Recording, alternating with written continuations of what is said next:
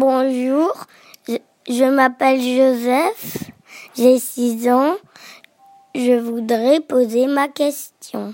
Pourquoi quand on fait une photo, l'œil de l'appareil photo, il, fait un clin d'œil?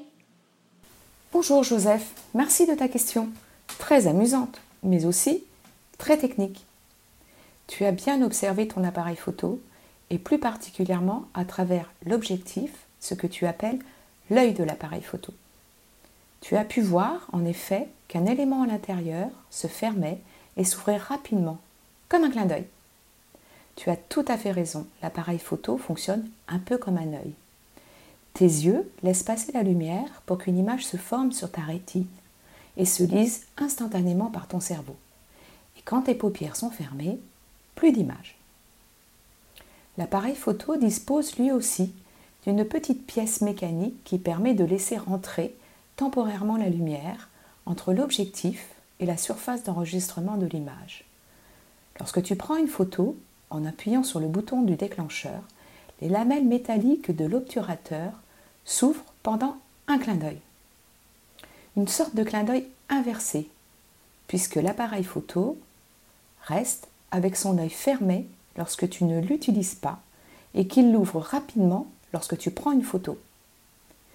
Tu peux aussi prolonger ce clin d'œil plus longtemps en mettant l'obturateur en pause B. Il restera alors ouvert aussi longtemps que tu appuies sur le bouton du déclencheur. Cela peut te permettre de faire des photos de nuit. Avec des pauses de plusieurs minutes, tu pourras ainsi compenser la faible quantité de lumière. Ce temps pendant lequel l'obturateur reste ouvert est appelé par les photographes la vitesse d'obturation.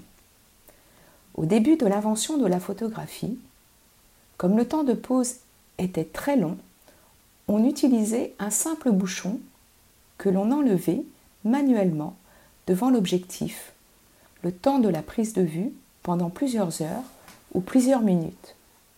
Plus tard, avec l'augmentation de la sensibilité des surfaces d'enregistrement de l'image, le temps de pause s'est fortement réduit en quelques secondes ou fractions de secondes difficile de le faire manuellement.